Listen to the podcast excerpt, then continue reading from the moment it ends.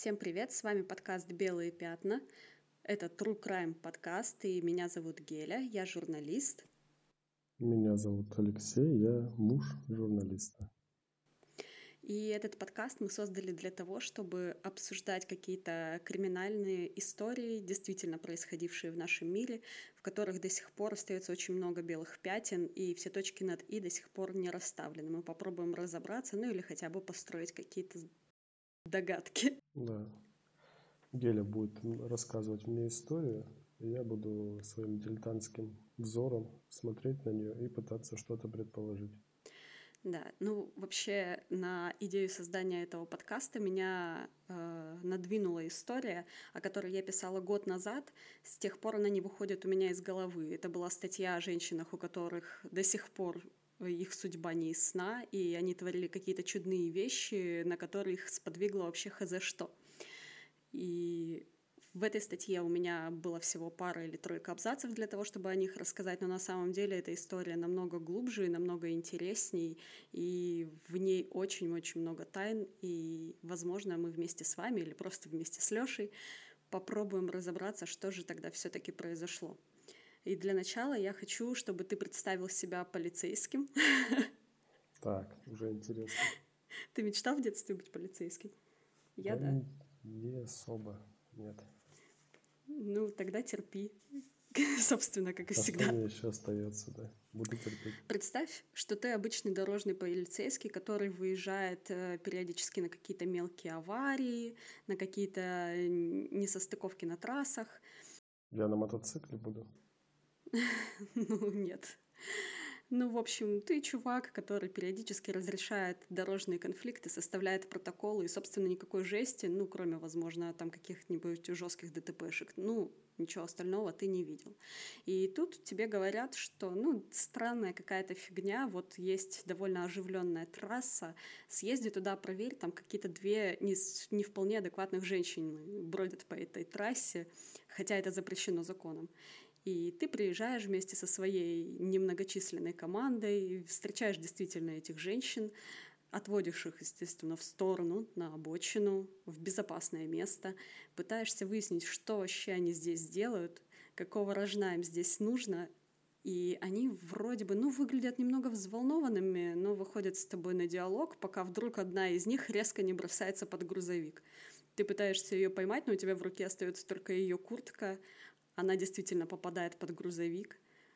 Это было очень меткий прыжок. Ее переезжает фура.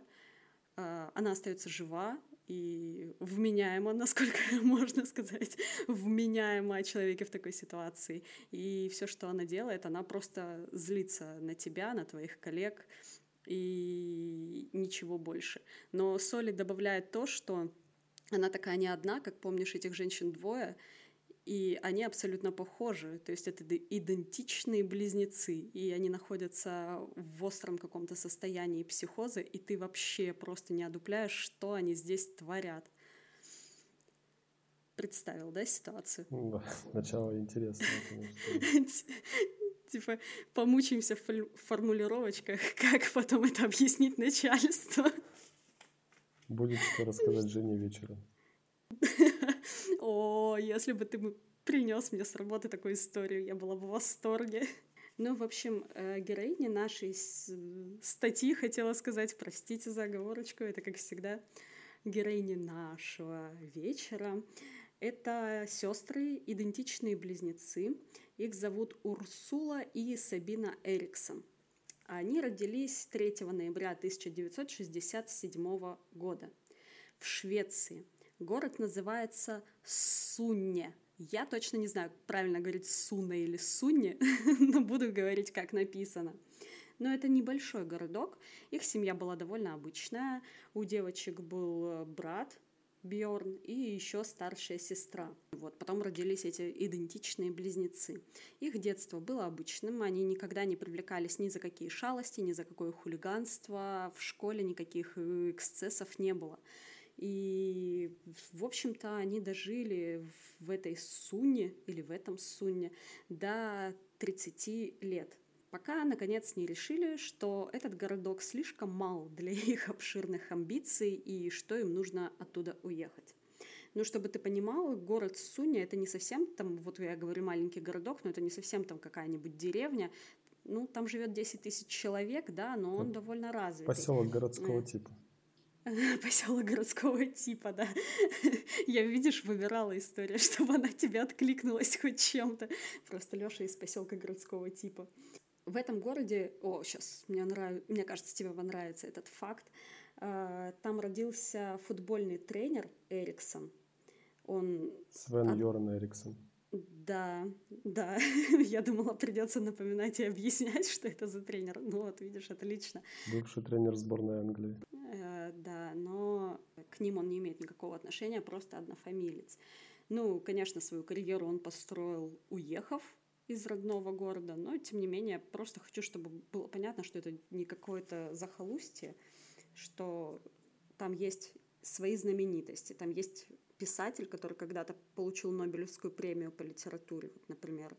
Ну, в общем, тем не менее, девушки решили, что городок для них слишком мал, что они хотят большего, и прожив 30 с небольшим лет бок о бок, идентичные близнецы решают расстаться. Сабина переезжает в Ирландию, графство Корк. Там она встречает мужчину, в которого влюбляется, и позднее создает с ним семью. А, у них рождаются двое ребятишек. Урсула переезжает в США, у Урсулы, насколько я понимаю, семьи не было. Во всяком случае, об этом нигде не упоминается. И прикол в том, что несмотря на то, что к жизни сестер их в прошлом и настоящему было приковано внимание журналистов долгое время, о ее жизни до происшествия, ну, практически ничего не известно. Э, понятно, что для идентичных близнецов это довольно травматичная ситуация, вот такое резкое расставание. Они каждый день общаются в соцсетях, регулярно созваниваются как минимум один раз в день, но не встречаются лично больше с этого момента. Это было, ну, по-моему, в 2000 году. А в 2008 году Урсула, которая сейчас живет в США, слэш без семьи, как бы в кавычках, потому что точно мы не знаем, но может быть, у нее был какой-нибудь сожитель все-таки. Ну, в общем, она резко прилетает в Ирландию, чтобы повидаться со своей сестрой. Поездка эта не была тщательно спланированной и для семьи Сабины стала полной неожиданностью. Как потом говорил муж Сабины, с тех пор, как Урсула сошла с трапа, сестры больше вообще ни на минуту не расставались все время проводили вместе. Но ночью что-то происходит. Сестры начинают спешно собирать вещи. Сабина собирает все самое необходимое в дорожную сумку. Они уходят из дома, оставляют двоих детей Сабины, мужа одних, и садятся на паром. И уплывают из города, в котором Сабина прожила вот уже 8 лет. Они взяли билеты на паром, и уже утром в субботу в 8.30 они прибыли в Ливерпуль. И первым делом отправились в полицию. В полиции они сказали, что Сабина переживает, мол, ее детям угрожает какая-то страшная, серьезная опасность. А, полицейский, ну, изначально, наверное, как у любого полицейского была бы такая реакция, а зачем ты приплыла сюда об этом докладывать? Почему не связалась с местной полицией? На секундочку, Ливерпуль находится в 350 километров от родного города Сабины. Ну, это даже другая страна. Ну, это другая страна, на секундочку, да. То есть в чем причина? А, но в ответ они слышат снова и снова, что она безумно боится за своих детей, она ужасно взволнована, и, ну, видимо, они были довольно мягкие какие-то, человечные, так скажем. Чуваки, они связались со своими коллегами из Ирландии, которые э, все-таки проверили это и установили, связались с мужем Сабины и узнали, что накануне вечером они поссорились. Ну, как бы возможно, это можно объяснить, да, внезапно прилетает сеструха, которая затмевает собой весь свет, возможно, действительно был какой-то конфликт, и позже уже и Сабина, и муж все это подтвердили, они действительно поссорились.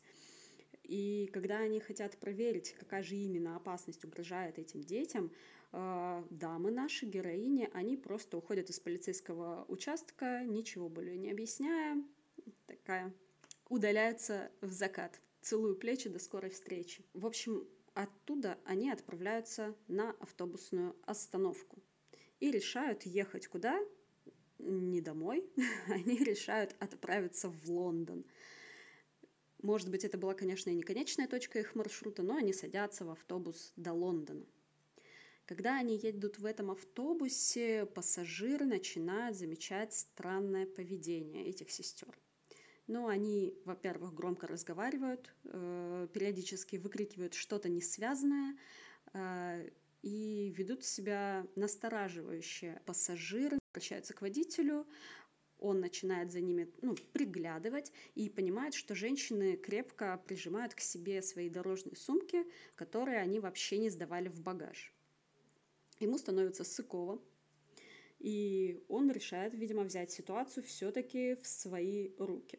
Надо сказать, что девушки сели на этот автобус в 11.30, и остановку этот автобус сделал в 13.00. Э, к тому моменту они успели доехать до станции техобслуживания, которая находится в Киле, в графстве Стэнфордш... Стэнфордшир. Стэнфордшир. В северном Стаффордшире. Стаффордшир. Боже мой, может это даже не вырезать, а просто синдром тупого рта. А, водитель попросил женщин выйти из автобуса и показать на добровольной основе содержимое сумок, потому что он думал, ну и вполне, наверное, обоснованно, любой бы так подумал, что они везут какие-то запрещенные вещества с собой. Женщины отказались. Тогда водитель автобуса привлек менеджера станции техобслуживания, но ему они тоже отказали. Менеджер вызвал полицию, но пассажиры автобуса уже начали волноваться. Алло, какого черта мы тут стоим, мы все опаздываем по своим делам, и автобус умчал. Приехали на место офицеры, побеседовали с женщинами.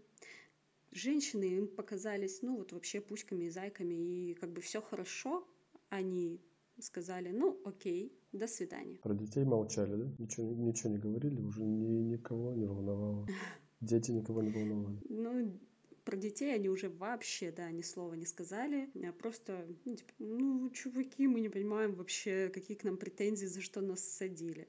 И полицейские такие, ну нормально, вот они находятся в деревне, мы поехали, и дальше как хотите, так живите. Ну, блин, непонятно, конечно, как бы даже адекватный человек в здравом уме повел себя в этой ситуации, потому что ты в деревне, тебе нафига-то там надо в Лондон, а автобус уехал, когда будет следующий вообще хз. В общем, женщины удалились с этой станции. И здесь мы возвращаемся к началу рассказа. На этой автомагистрали установлены камеры, запись которых передается, как я поняла, не напрямую в полицию, она передается в агентство автомобильных дорог. Это чуваки, которые следят за состоянием дорожного покрытия, за рекламными щитами, указателями и так далее. И когда эти люди из агентства автомобильных дорог видят двух женщин, которые идут по этой оживленной трассе по разделительной полосе, они начинают кипишевать, потому что, ну, во-первых, это запрещено вообще правилами и законом, там находиться пешеходу. Во-вторых, женщины ведут себя, ну, как-то довольно странно. Не сказать, что это просто какие-то заблудившиеся барды с рюкзаками.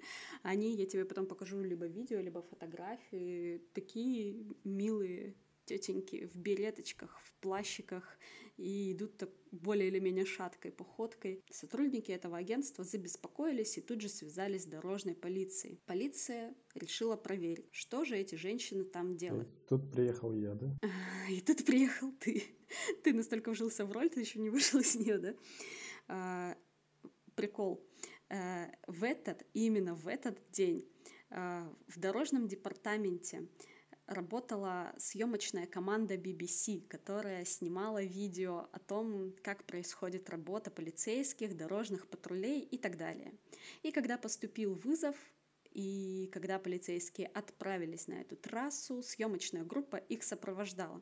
Если бы не эта съемочная группа, мне кажется, я бы никогда не поверила в происходящее, о котором я тебе говорила в начале, и подумала бы, что имел место какой-то, возможно, полицейский либо беспредел, либо халатность какая-то, которую они пытаются скрыть за сумасшествием, ну, вот этих вот женщин.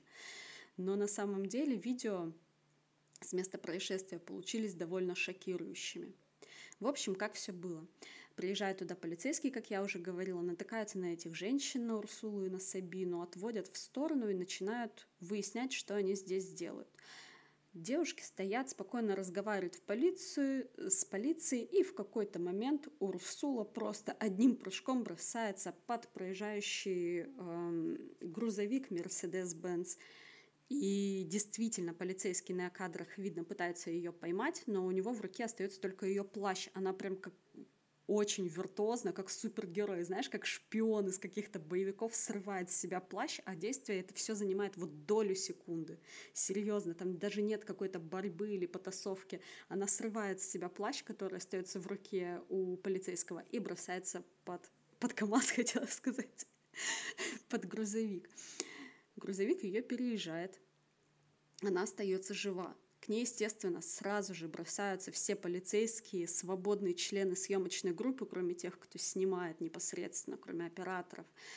А, тут же укрывают ее термоодеялом, пытаются проверить ее состояние, и пока они отвлечены на нее, Сабина тоже сигает под машину. Ее тоже сбивает машина. А тут еще нужно сказать, что это не первый раз потому что пока полиция ехала, а за женщинами из камер следили э, сотрудники агентства автомобильных дорог, она уже бросилась под одну машину. Неудачно. Но отделалась легким испугом водителя, по всей видимости. И она тоже бросается под машину. К ней тоже спешат на помощь э, вызывают медиков, естественно, сразу. У Урсулы, которая бросилась под грузовик, сломаны обе ноги, о травмах Сабины ничего особенно не известно, но, по всей видимости, они не были тяжелыми, потому что уже приезжают медики, ее пытаются удержать на земле, но она как Халк вырывается и дает пощечину одной из полицейских, которые ее удерживали перемахивает через отбойник разделительных полос и тут же пытается снова попасть под машину. Вот реально такое ощущение, что для них просто нет ничего важнее, чем вот чтобы их сбила какая-нибудь тачка, желательно насмерть. В это время она кричит полицейским, я знаю, кто вы на самом деле. Лежащая с переломанными вообще по-страшному ногами Урсула кричит, что беги, они украдут твои органы, мы все о них знаем, мы все о вас знаем. То есть, ну, совершенно страшная и непонятная, странная ситуация для женщин, которые еще сутки назад, ну, во всяком случае, Сабина, были просто семейными людьми, матерью там с детьми, у которой вообще не было никаких ни приводов в полицию, она не наблюдалась ни у психиатра, то есть вообще ничего. И тут вот такой нежданчик. Сестер снова разделяют. Урсулу, чтобы доставить в больницу, поскольку у нее действительно тяжелые травмы ног, э, вызывают медицинскую авиацию. Сабину транспортируют, ну так, привычным способом в карете скорой помощи. И вдруг, когда она попадает в карету скорой помощи, тумблер ее настроения такой бдыщ, и она просто становится сладким пирожочком. Все от неадекватности не осталось и следа. Женщина, которая до этого раскидала просто полицейских, как будто бы это оловянные солдатики, а не живые люди со специальной подготовкой, вдруг становится, ну, просто милой, хрупкой женщиной. Ее доставляют в участок, она начинает э, спокойно разговаривать с полицейскими, говорит, что сама не знает, что произошло, о причинах своих действий ничего совершенно не может сказать. И я смотрела видео с допросов, очень мило. У нее такая э, резко обрезанная челка, она все время ее поправляет, потому что понимает, что ее снимают, и даже пытается с, э, теми, кто ее допрашивает, немного как бы флиртовать.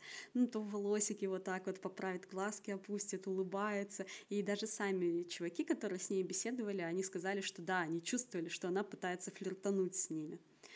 Задерживать ее можно было задержать за противоправное нахождение на трассе, и за нападение на сотрудника полиции.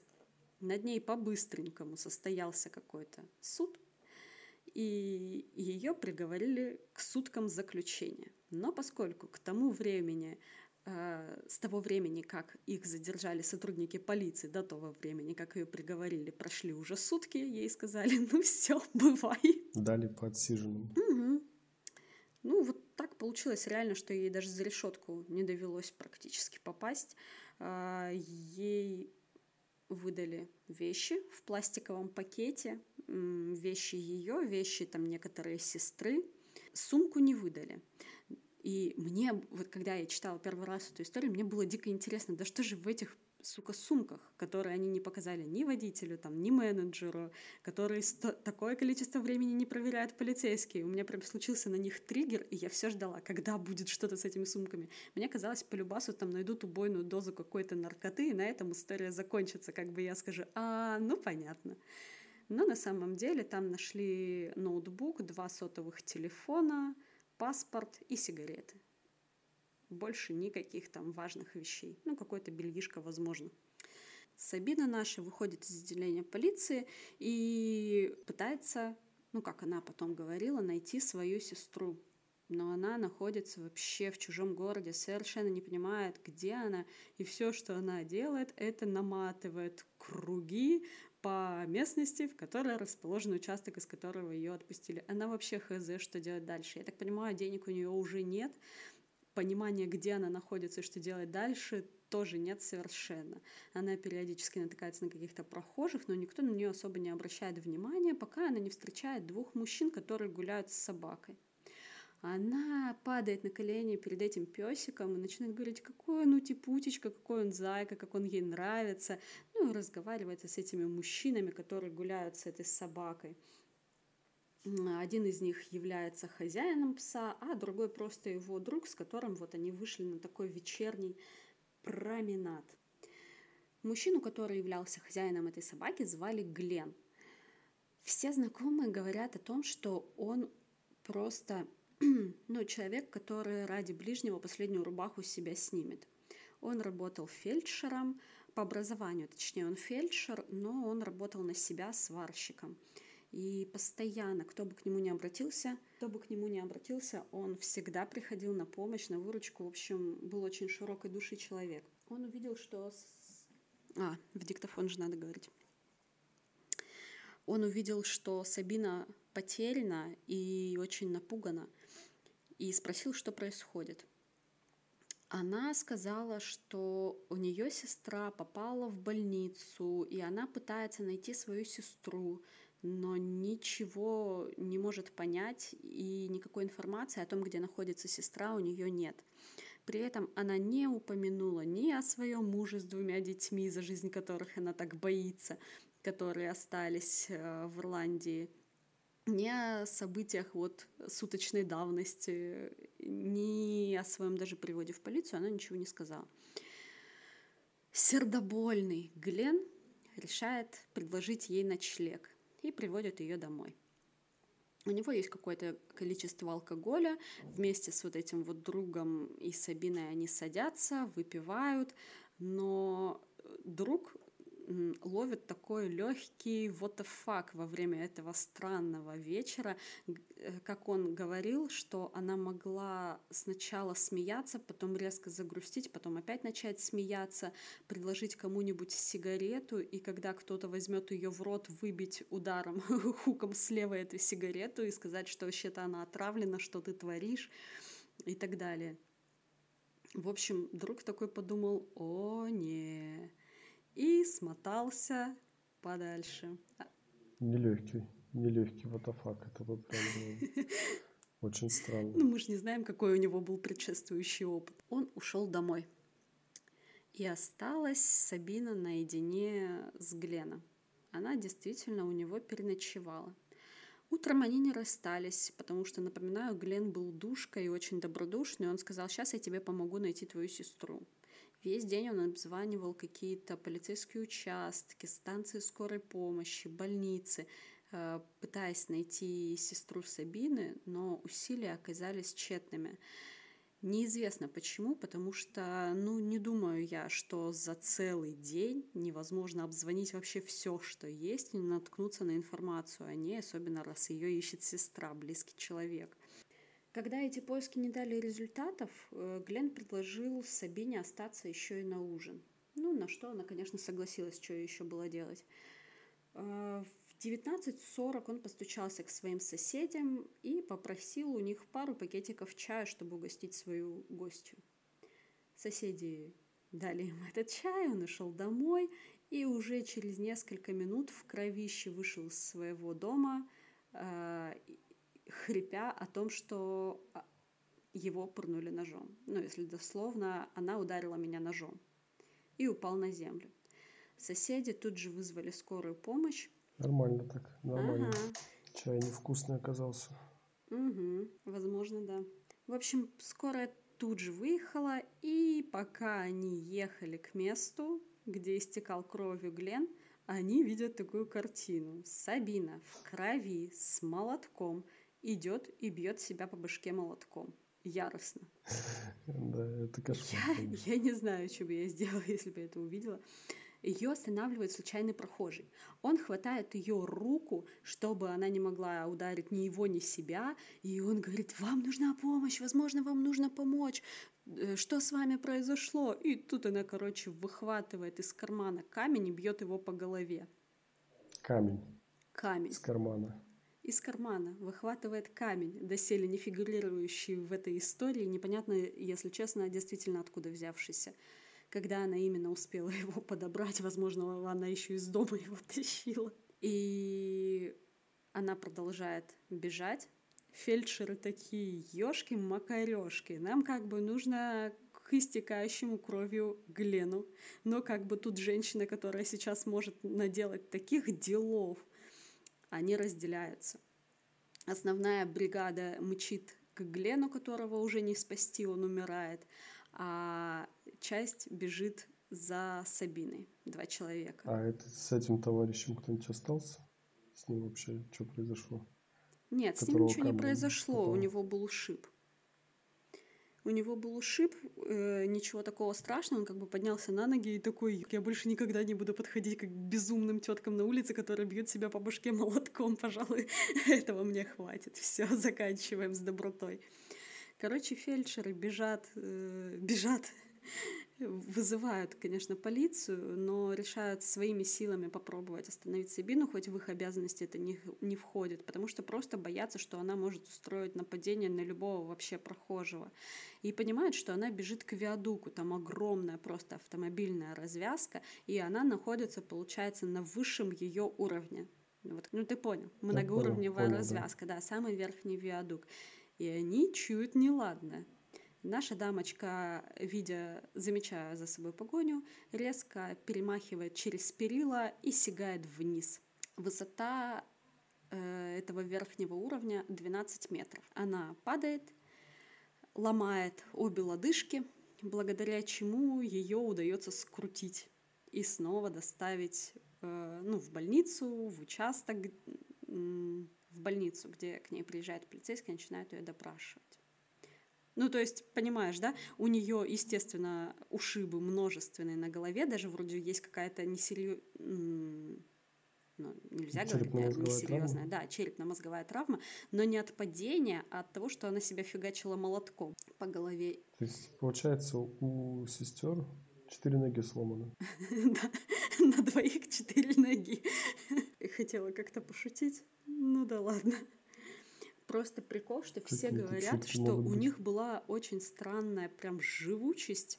Они были безумно сильные, и все полицейские и медработники, которые с ними сталкивались, сталкивались с таким впервые.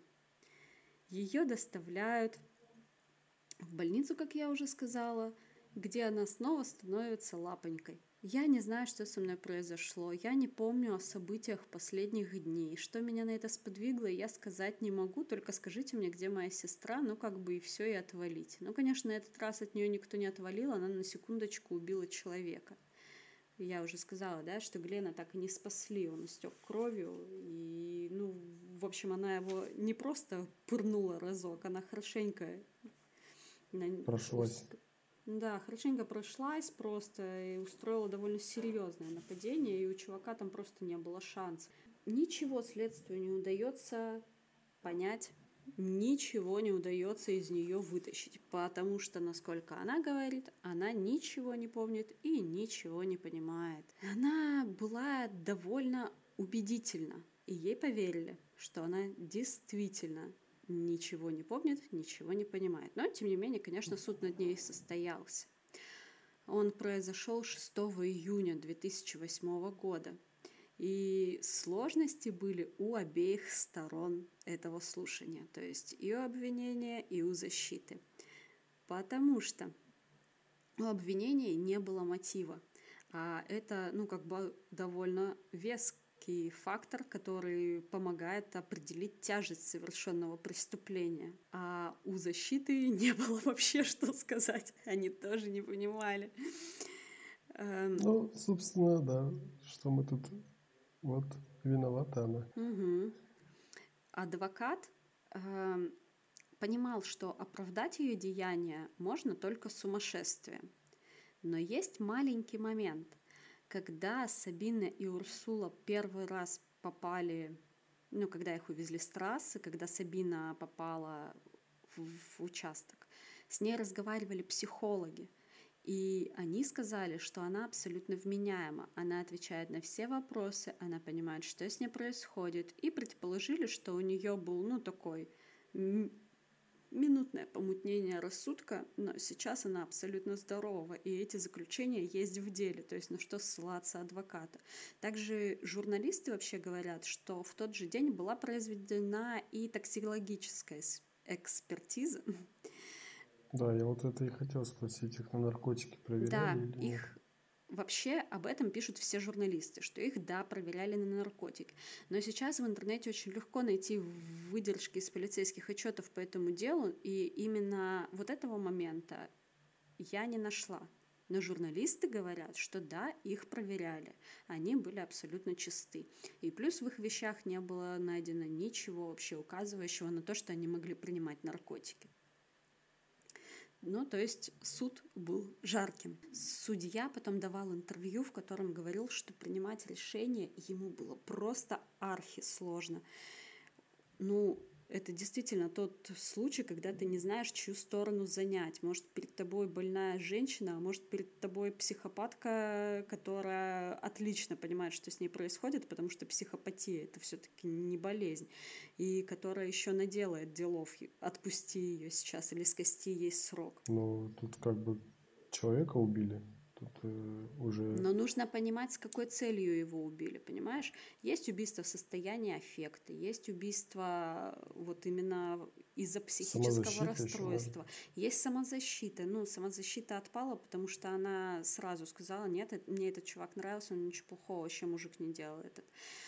Есть умышленное убийство, да, четко спланированное и так далее, которые там тоже есть множество способов доказать. На суд приглашают стороннего доктора, психиатра, который тщательно изучает дело, и этот психиатр, его вызывает, кстати, не адвокат, а его вызывает сторона обвинения. И впервые из его уст звучат слова «индуцированное бредовое расстройство». То есть его в народе называют массовый психоз. Я не знаю, слышал ты когда-нибудь такое словосочетание? Только в контексте некоторых, э, некоторых событий, происходящих в нашей стране. Но, между прочим, э, ты недалек от истины, потому что это тоже является одной из форм массового психоза.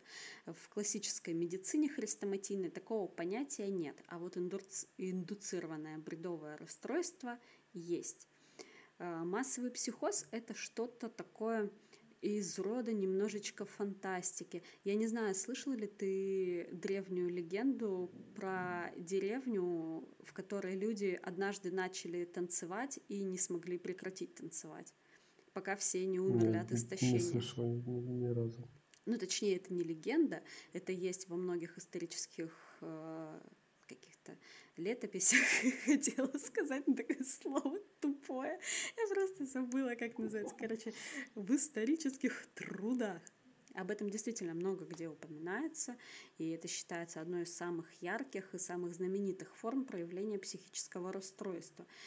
Считалось долгое время, пока современные врачи не сказали, что, ну, алло, это просто симптомы запущенного ревматизма, когда у тебя дергается тело, это похоже на танец, а ты не можешь его контролировать, то есть оно дергается само по себе. И никакого там психического расстройства массового, возможно, вообще не было. Мы имеем дело немного Массовый с ревматизм был. Массовый ревматизм. Мы, ну, Тут уже нужно углубляться в историю, смотреть, какой там какой был образ жизни у этих людей, в чем были схожести. То есть это отличия. единственный случай, вот, на основе которого сформулировали нет, это понятие? Нет, это, это не единственный случай, просто это самый знаменитый, который считается первым из известных. Массовым психозом можно назвать, знаешь, когда приходят всякие эти гуру экзорцизма, собирают залы. Помнишь эти съемки в 90-е на камеры, на кассетные, мерцающие, а, да, понял, где понял, из теток да, да, бесов да, выгоняют, и все там падают, закатывают Шикарное глаза. видео, очень, очень любил в детстве смотреть. Да, я вообще тащилась, я думала, вот оно, подтверждение того, что все в мире не просто так. Ну, ну вот это считают массовым психозом. Вообще... Ну, то, что банки заряжают, да, все, все в России. Да, и на самом деле это очень-очень-очень обширная фигня. К нему также могут причислить э, вот то, что ты говорил, да, про выборы, какие-то безоглядные подчинения духовному лидеру и веры в каждое Я ничего не говорил слово. про выборы. Я говорил. А, про недавние некоторые, события Некоторые события в стране. Да, про некоторые события в стране, выбор новой конституции. Не понимаю, о чем ты говоришь. Так, продолжим. Типа мы похоронили подкаст, да? Мы думали, что его похоронит звук, но его похоронили выбор. К этому ну, даже относят... Не говори, не говори просто это слово, и все. Я, я его запикаю на монтаже, пойдет? Прекрасно будет. К этому даже Какое относят... Слово? Непонятно. Блин, ты даже ну. К этому даже относят то, что... Ты сказал ножницы? Ножницы, да, ножницы. Относят ножницы. К нему даже относят то, что много людей, например, в одной и той же стране, незнакомых друг с другом, верят в одни и те же приметы и суеверия это можно приплести ну, туда же. Такое, Разные формы, но одно и то же. Я опять же говорю, это термин не медицинский. И все, что подходит под понятие вот такого необъяснимого с точки зрения логики единения, это все типа можно назвать массовым психозом. Индуцированное бредовое расстройство — это все-таки научный термин. И это не какая-нибудь мистика, как вот эти вот танцы с бубном. Это вполне объяснимое явление. Оно происходит между одним человеком, очень сильным по духу, и между одним или более людьми, тяготеющими к каким-то чужим моралям, легко поддающихся внушению. Что, возможно, действительно и было между уж двумя-то идентичными близнецами. Выслушав доктора, судья все-таки принимает решение признать ее не вполне вменяемой, но ей проводят еще одну психиатрическую экспертизу, которая говорит, да, у нее было индуцированное вредовое расстройство, но сейчас она абсолютно здорова, поэтому в клинику ее не отправляют на принудительное лечение, ее приговаривают к пяти годам лишения свободы. Что-то маловато как-то. Ну, типа вот, потому что она не осознавала, что она делает. И прикол в том, что она даже не отсиживает все эти пять лет. Насколько я знаю, она выходит по УДО через полтора года примерно после того, как ее заключают в тюрьму. 400 с чем-то дней она отсидела. Вот у меня сейчас цифра просто э, всплывает в мозгу. Простите, если я обманываю, но я уверена, что реальная цифра не сильно отличается от этого. Ну, в общем, да, чуть больше года, может, полтора она отсидела и вышла по УДО, вернулась домой. Сестра ее вылечилась и уехала тоже к себе домой. И, собственно, все. Больше о них никто никогда ничего не слышал. В сводки новостей они больше не попадали. Никаких больше за ними шалостей замечено не было, словно этой ситуации не существовало вовсе, которая унесла жизнь одного человека, повергла в шок людей в трех городах как минимум одновременно, а то и в четырех. И что на самом деле произошло, тоже неизвестно. С сестрами пытались первое время связаться с журналисты, они к диалогу не были расположены. Ну, собственно, понятно, да? Наверное, любой не был бы расположен. И добиться от них ничего не удалось. Мы ничего не помним, мы ничего не знаем, до свидос. Я попыталась найти их в социальных сетях, наткнулась на форум, который посвящен именно вот этой теме, и там когда-то всплыл какой-то человек, который написал, что «О, я случайно наткнулся на этот форум, но я знаю Урсулу Эриксон, что сейчас она живет в Швеции, но не в Суне, в каком-то другом городе. И мы с ней вместе работали, в общем, в какой-то организации наподобие дома престарелых.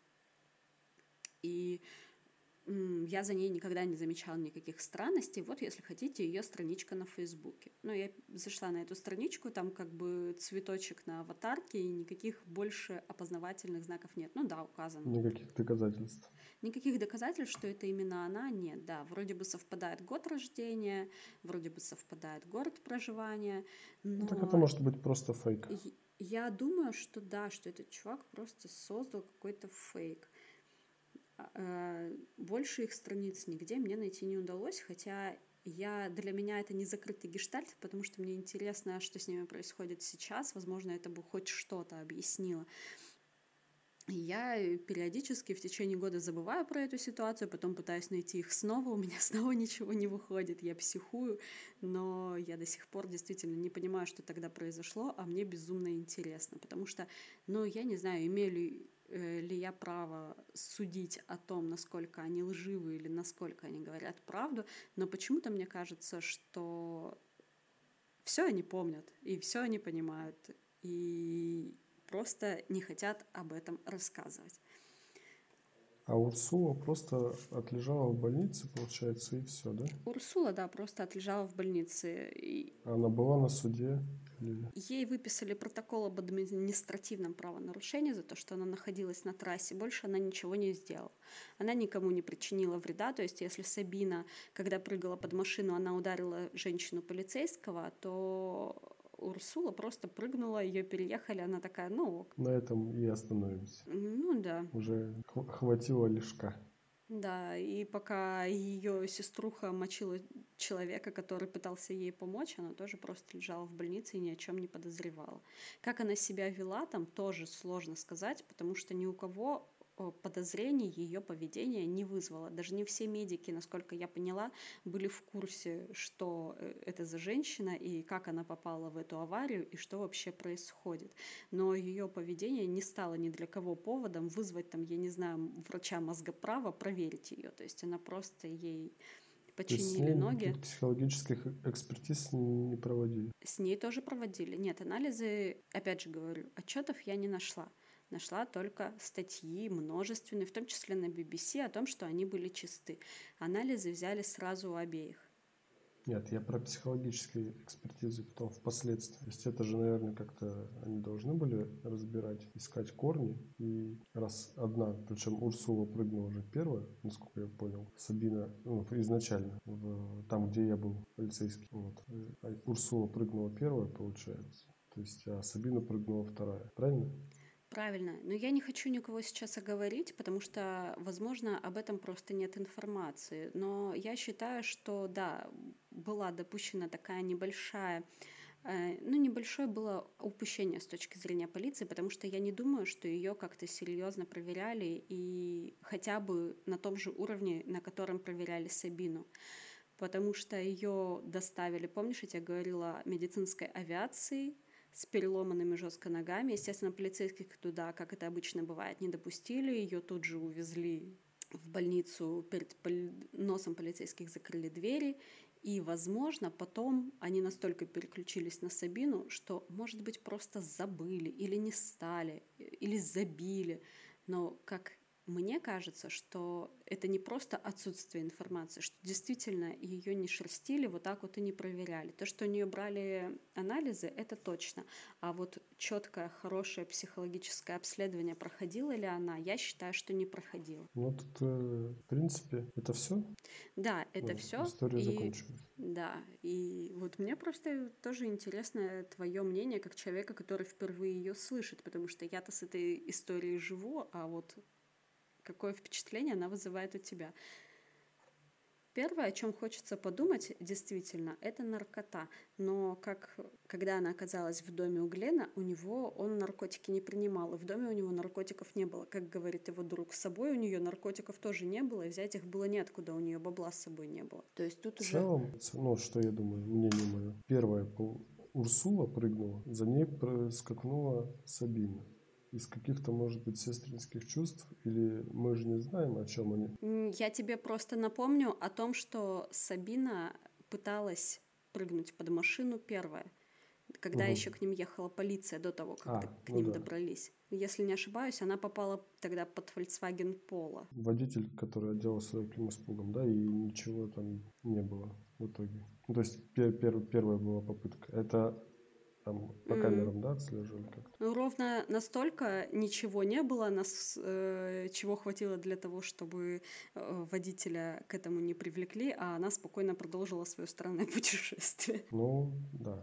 Тогда действительно странно. Я просто подумал о том, что... Ну, просто женщина, которая сигает с 12-метрового виадука и всего лишь ломает лодыжки, при этом остается вменяемая жива, э, неудивительно, что попав под машину, не, даже не всем корпусом, что вот она отделалась какими-то там я, царапинами. Я думал, что это можно объяснить посттравматичным синдромом каким У нее она там прыгнула, ее сестра, э, она видела, как там ей, ей пере, пере, пере, переезжает грузовик. Э, на каких-то вот на этих э, чувствах сестринских, каких-то непонятных, э, близнецовых прыгнула сама, а дальше сестру увезли, неясно, что с ней вообще, как она жива или не жива. То есть понятно, что там в голове может происходить все что угодно. И в целом это можно объяснить вот этим, все, все вот это вот поведение, ее резкие перепады настроения, что она вроде как бы ситуацию отпускала, или забывалась, или там а, просто переставала думать об этом, а потом начинала обратно об этом думать. И, может быть, с этим связано. Все последующие Сабин Ну, я с тобой согласна, потому что у меня тоже была такая версия. Ну как, почему была? Это до сих пор одна из самых таких версий, основных моих, так скажем. Просто э, мне кажется, чтобы обсуждать эту ситуацию, еще нужно мне пару слов сказать по поводу того, как к этому отнеслись, ну, такие участники событий второстепенные. Э, например, родня Глена, убийцу которого осудили всего лишь на пять лет. Родня оказалась, кстати, на удивление адекватной. Я не скажу, конечно, что они сказали, да, судья все сделал правильно, и, и женщина ни в чем не виновата, но они давали какие-то интервью, в которых они говорили, о том, что женщина была взволнована судьбой своей сестры, и наш брат, что совершенно для него неудивительно, решил ей помочь. На этот раз он за это поплатился, и это очень печально. О том, что она должна была получить более суровое наказание, кстати, они, ну, судя по всему, вообще никогда не говорили, не, приговор не осуждали. И при том сам судья э, перед ними публично извинялся. А, когда он разговаривал с журналистами после этого громкого процесса, он говорил о том, что цель правосудия не в том, чтобы залечить раны людей, которые потеряли человека, а чтобы быть справедливым. И в, данном, в данной ситуации ему было очень сложно, но он решил, что справедливо будет не ломать жизнь этой женщине, а осудить ее как невменяемую. И потом все-таки удалось прессе связаться с братом, с тем самым Бьорном, этих девушек, и Бьорн выдвинул вообще странную теорию. Он посмотрел это видео, ему показали видео с трассы, и он сказал, ну ведь совершенно очевидно, что за девочками кто-то гонится, какой-то маньяк. И, возможно, они убегают от него, и прыгнуть под машину для них это лучшая участь, чем быть убитыми и изнасилованными этим страшным человеком. Ну вот, по-моему, это самая бредовая теория из всего, что есть, потому что, ну, видео я тебе опять же покажу. Для наших слушателей его можно легко найти, если вбить в Google, в Google ну, на английском языке Сабина и Урсула Эриксон, э, и можно набрать BBC или трасса М6. Э, у BBC там прям длинный фильм, его весь смотреть, ну, не обязательно.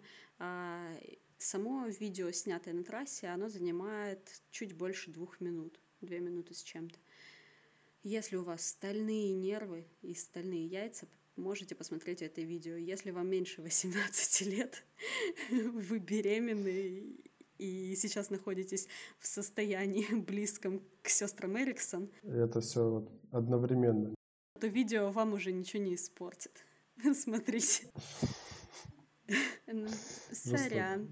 у Братца вообще какая-то непонятная теория, с чем она вообще может быть связана. Ну, он пытается, да, восстановить честное имя своей семьи, потому что я напомню, что городок на 10 тысяч человек, и, извини меня, это не дореволюционное какое-то время, когда новости подобного характера разлетаются еле-еле. Это 2008 год. Мы с тобой сдавали ЕГЭ, а там у людей уже был тоже интернет и телевидение, и новости об этих сестрах шли, долетали до людей синхронно с происходящими событиями. То есть там все узнали тут же. Я думаю, что семье, которая осталась в Суне, тоже не сладко пришлось. И поэтому я думаю, что да, это было его способом оправдать их не чтобы облегчить их участь, а чтобы перестали докапываться до их семьи и признали девушек жертвами на самом деле. Вот представь, в твоем городском, поселке городского типа произошла бы ситуация с такими людьми. Вот они куда-то уехали, натворили такую жесть. Весь поселок же знал бы об этом на следующий день. Да, да. Даже без интернета. Вообще, мне кажется, что начинать раскапывать эту историю стоит с момента, как они расстались, потому что, повторюсь, я считаю, что для обычных-то сестер, да, господи, даже не для сестер, людей, которые живут 30 лет под одной крышей, внезапно расстаться, это травматичная ситуация. И для них это было какой-то точкой невозврата. То есть они не просто разъехались там э, в соседние города, они разъехались по разным странам и, внимание, 8 лет не виделись, но созванивались при этом каждый день.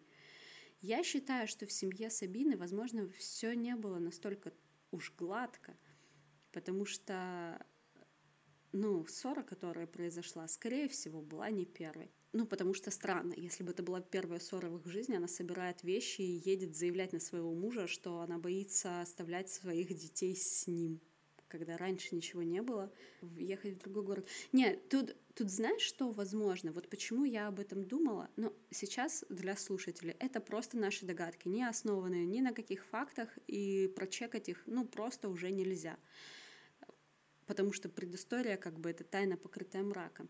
Но если мы предположим такую ситуацию, что в ее семье действительно все было не гладко, и каждый день они созваниваются с сестрой, общаются, и она жалуется об этом сестре. Сестра дает ей какие-то советы, будучи ее духовным, так скажем, лидером, да, ну, как при индуцированном бредовом расстройстве, она должна быть сильнее, да, а, будучи наставником. Она дает ей какие-то советы, и в итоге не выдерживает и сама прилетает к ней в гости. Они в очередной раз ссорятся с мужем, скорее всего, еще пуще прежнего из-за внезапной такой гости в их доме. И может же быть такое, что сестра ей сказала, если вы столько времени здесь живете, и до сих пор как бы ничего не произошло, может быть, она обращалась в полицию, может быть, были какие-то побои. Ну, не хочу оговаривать мужа, как бы, возможно, там вообще классный, прелестный чувак, но мне почему-то представляется именно такой мужик. Э, и ваша полиция ничего не сделала, то если ты сейчас обратишься в полицию, то ты вот просто еще сильнее разозлишь, а полиция снова ничего не сделает. Поехали-ка отсюда и заявим в другую полицию. Типа здесь да. местечковая полиция, которая... Да, здесь местечковая полиция. Но вот смотри, они жили в Ирландии, как я говорила, в графстве, в графстве Корк. А, в нем в самом, в графстве, во всем живет около 500 тысяч человек. А, город, в котором жила она, ну, то есть там, естественно, население было какая-то часть от этого числа. Ну, то есть оно тоже не очень большое, да, тоже маленький. Ну, классно уехать из одного маленького городка, конечно, с такими амбициями в другой маленький городок, но мы сейчас об этом не говорим. И, допустим, они действительно уезжает туда, и она, возможно, действительно взволнована в будущем своих детей. Но остальное у меня вот вообще просто не укладывается в башке. Если она взволнована в будущем своих детей, полицейские тебе звонят домой, чтобы выяснить, что там у вас все-таки произошло, и ты просто текаешь из города. Может быть, у нее рыльце было в пушку, может быть, э, ссора произошла там на самом деле из-за того, что она что-нибудь начудила и не хотела, чтобы полицейские об этом знали. Ну вот непонятно, зачем тогда ехать в Лондон? Что ему сралось в Лондоне? Одна из США, одна из Ирландии. Ну, они могут поехать просто развеяться. Развеяться, подумать. Вот, может быть, на фоне ссоры. Они уехали. Ну да, вот как ты говоришь. Но тоже очень странно. Можно было бы ехать там если они находятся в маленьком городе, в графстве Корк. Соседнее графство. Там, К соседним графьям. Ну, там, в центральный город этого графства. Сам в Корк, например. Если они не в этом городе живут. Можно в Дублин поехать. Это же Ирландия, насколько я понял. Они выбирают другую страну, а, Великобритания, ну, Великобритания понятно, как бы, но Ирландия, там, это другая страна, Англия это другая страна. Едут в Ливерпуль, а, может быть, они вообще изначально едут просто не заявлять, а вообще развеяться. У нее, может быть, э, может случился разговор какой-то а, в, ближе к Ливерпулю там, или где-то еще на каком-то этапе с мужем, и поэтому она стала волноваться за детей со своих. А, даль, а, а дальше, может быть, и может быть, они впоследствии там переговорили еще раз после уже после обращения, поэтому к этому вопросу больше не возвращались. Может быть, они и договорились, сказали, мы сейчас сгоняем в Лондон, потусим, э, развеемся и вернемся, и все будет хорошо. Ну да, я вполне себе могу это представить, и здесь я с тобой согласна, что э, для двух сестер, которые не виделись 8 лет, идея встретить развеяться, отвлечься от всех проблем вполне нормальная, даже если перед этим, тем более, если перед этим произошла ссора с мужем. Да, действительно, мы же не знаем, какие у них там разговоры были и с кем они общались, телефоны и какие звонки они совершали, как я поняла, тоже ничего не проверялось в автобусе там как-то странно они себя вели, да? Ну, да. В автобусе, который ехал до Лондона. Ну вот именно в автобусе, я так понимаю, начал, начал проявляться вот это вот индуцированное бредовое расстройство, вот этот психоз, потому что э, точных, опять же, данных нет. Везде написано в полицейских отчетах, там даже написано, что э, пассажиры пожаловались, что на странное поведение Урсулы Сибилы и Сабины Эриксон. Э, но кто-то раскопал из шведских, кстати, журналистов нашел людей, которые ехали в этом автобусе, и они сказали, что сестры резко двигались, говорили то тихо, то громко, выкрикивали какие-то слова. И, кстати, как говорил друг Глена, помнишь про Сабину? Резко менялось угу. настроение. Они то были веселые, то резко грустные. Ну, короче, я так понимаю, что они просто подумали так же, как и мы подумали. И любой бы подумал, что сестры находятся под чем-то. И просто побоялись, что они под этим чем-то могут наделать делов и обратились к водителю по этой причине. Почему они не стали показывать сумки? Ну, не знаю, может быть, у них была стойкая гражданская позиция, потому что, да, они не, были не обязаны. Ну, имеют право на это, да. Просто тут я не думаю, что в этом есть что-то такое, что стоит, до чего стоит докапываться. Знаешь, о чем мы с тобой не подумали? Как мы будем завершать этот подкаст? Потому что истины-то нет. Хорошо бы, если бы вышел господин ведущий, который бы, бы сказал э, «Итак, внимание, бум, правильный ответ». Ну, а его нужно завершить, завершить какой-то, хоть какой-то версией. Вот. Мы же хоть должны хоть к чему-то прийти. Но опять же сложно. Может быть, а вот сколько времени прошло с э, автобуса до вот этих всех дел на трассе? С автобуса их садили в 13.00, а до всех дел на трассе прошло менее часа. Да. То есть уже через несколько минут после того, как уехал от них э, водитель автобуса, их уже заметили на камерах. Кстати, такая прикольная ситуация, да, прикинь, дорожная служба. Ну да, у них на сервер транслируется изображение этих камер но они смотрят их, и они замечают это в, в первое мгновение. Думаю, что у нас бы там сидел охранник, который разгадывал судоку и смотрел сериал «След» на своем телеке. Вот тут вот куча экранов, у него такой, знаешь, свой маленький телевизор. Он смотрит сериал «След», разгадывает судоку. И потом бы приходили полицейские и говорили, дайте нам изображение с камеры. Он бы говорил, напишите заявление на имя начальника. И такой, о, я все уже удалилось. я забыл поставить на запись. Я, если честно, не знаю, как это происходит, и надо ли ставить на запись. Ну, просто же картинка жива в моей голове. Это очень прикольная ситуация, потому что мне кажется, что на самом деле сестры бы отбросили копыта, если бы не вот это вот счастливое стечение обстоятельств с камерами и с полицейскими, которые, кстати, тоже очень быстро подоспели. Ну, Глен был бы жив зато. Ну, был бы жив Глен, да. Но, опять же, счастливое стечение обстоятельств в том, что дежурило телевидение, потому что я не знаю, поехали бы они или нет. Во всяком случае, так быстро, если бы телевизионщиков не было с Тоже, ними. да, тоже вариант. Ну, в общем, мне думается, что все-таки... Ну вот э, меня смущает то, что Сабина первая пыталась э, прыгнуть под машину, а потом Урсула. Может быть, у них какие-то там были договоренности, может, они ссорились и одна другой доказывала, Урсула Сабини, например, доказывала о том, что доказывала о том, что там тебе нужно сменить там жизнь, изменить там или еще что-то. И на этом фоне, может быть... Ну, слушай, а как взять тогда эту ситуацию, когда их скрутили полицейские, Сабина ему кричала, я знала, кто я знаю, кто ты на самом деле, а Урсула кричала, лежа размазанной по земле, они украдут твои органы, остерегайся. Что-то я упустил этот момент как-то. Да, ты упустил? Не, я говорила, да. Она лежала с переломанными ногами. Ее, тем не менее, когда увидели, что э, Сабина вырвалась и понеслась, ее тоже стали удерживать, как будто бы она может побежать с вот такими вот ногами, веревками. Простите, пожалуйста. И она кричала, они украдут твои органы. Беги. А кто кому кричал? Ты, ну, у них просто...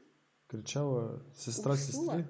Урсула, которая бросилась под грузовик, кричала Сабине. Сестра да. сестре. А, ну, мало ли что он там в Америке наслушался. Ну вот я тоже считаю, что это просто действительно это бред. Ну, другое у меня версии нет. Хотелось бы, хотелось бы вкусную какую-то версию придумать, которая прямо вот так вот, знаешь, зажжет лампочку и расставит все точки над «и». Но, к сожалению, в жизни так происходит, что когда такие ситуации случаются, таких версий может и не быть. И даже реальная версия может не расставить все точки над «и», потому что даже сами ее герои не понимают до конца, что происходит. Мы же должны оставить некое, некое послевкусие на подумать в головах у наших да. слушателей. Если вдруг нас кто-то будет слушать, я почему-то сейчас представила это наш голос на выжженной земле, знаешь, там как в «Я легенда». Меня кто-нибудь слышит, меня кто-нибудь слушает. Если вдруг нас кто-нибудь будет слушать, мы можем создать, мне кажется, чатик в Телеграме и разгонять это с людьми, чтобы они накидывали свои версии, потому что реально очень интересно что кто об этом думает. Я э, думала, что э, когда я этим поделюсь, вот как сегодня с тобой, и когда мы пообсуждаем, эта ситуация выйдет из моей головы, но, наверное, нифига. Это вот есть такие загадки всей своей жизни, которые ты все время носишь под сердцем, хотя это совершенно незнакомые для меня люди. И мне кажется, что так меня и не отпустит, потому что правду, наверное, уже никто не узнает. Они, насколько я знаю, все обе, все до сих обе пор две. живы две до сих пор, да, живы. Но я не думаю, что когда-нибудь они выйдут на связь и решат что-нибудь повспоминать, что-нибудь рассказать. Или скажут, подвергните меня гипнозу. А у меня была, кстати, такая ситуация, когда я думала, почему их не загипнотизировать?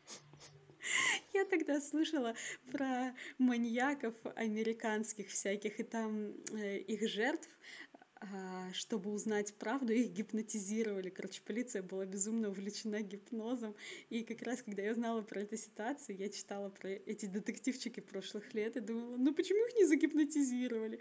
Ну и, как выяснилось, потому что это все фигня. Если бы это было в России, то э, их бы эту историю рассказали на битве экстрасенсов, да, и мы бы все узнали, узнали правду. Да, по-любому. Мне просто интересно, как бы про это криминальные всякие репортажи наши снимали. Ну, если подытоживать, да, мне вот мое мнение, там нет ничего сверхмистического в этом во всем. Нет, сверхмистического и абсолютно нет, конечно. Каких-то, да, третьих лиц, каких-то маньяков нет.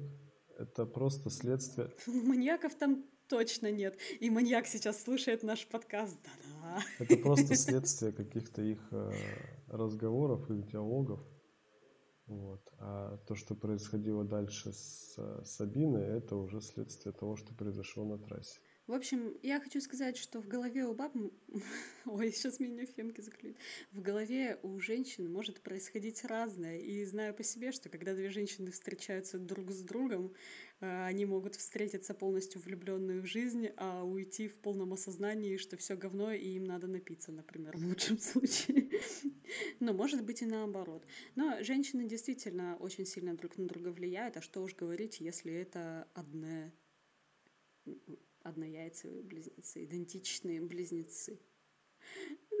Я, я, сколько я сегодня просто триггеров прошла? Выборы, феминизм. Это все будут пикалки, прикинь. Никто, никогда я не знает, что это, это, что это были за слова. Может, буду думать, что это слова ложка и факультатив. Итак, э, подкаст Белые пятна. имени ложки и факультатива. Белые пятна. Стали ли они чуть-чуть темнее, непонятно. Ну, по крайней мере, мы об этом поговорили. Да нет, на самом деле, вот мы пообсуждали, у меня более или менее в башке хотя бы это устаканилось, потому что, ну, во-первых, надо об этом, наверное, писать, а я этого не делала. Я просто много читала и много думала. А когда ты там пишешь, это все таки структурируется как-то в башке, вот эти вот версии. А сейчас мы их озвучили, и как-то мне даже все стало казаться все настолько элементарным и логичным. Ну все, короче. Да, спасибо. Ребят, давайте, бывайте.